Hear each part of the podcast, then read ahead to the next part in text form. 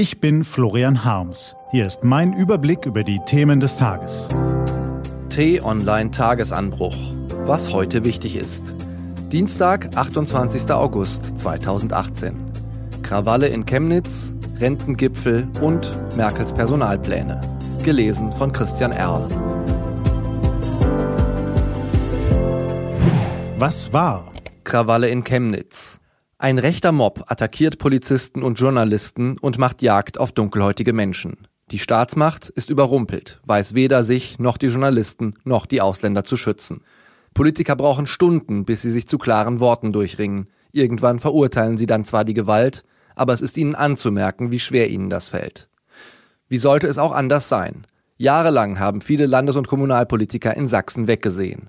Was wir in Chemnitz sehen, ist nicht nur die schockierende Gewalt von Extremisten, es ist auch das Ergebnis eines jahrelangen Politikversagens.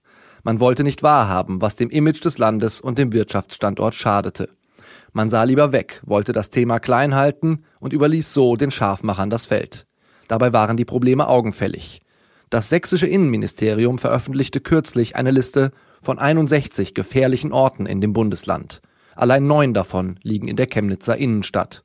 Die Professionalität, mit der die rechte Szene sich inzwischen vernetzt, ist schockierend. Militante scheinen geradezu auf einen Anlass zu warten, um ihn als Vorwand für ihre Gewalt zu nutzen. Und die Milieus von Neonazis, Pegida-Aktivisten und auch manchen AfD-Anhängern scheinen sich zu vermischen. Auf Facebook, Stadtfesten und Rockfestivals, in Kneipen, Vereinshinterzimmern und auf den Straßen.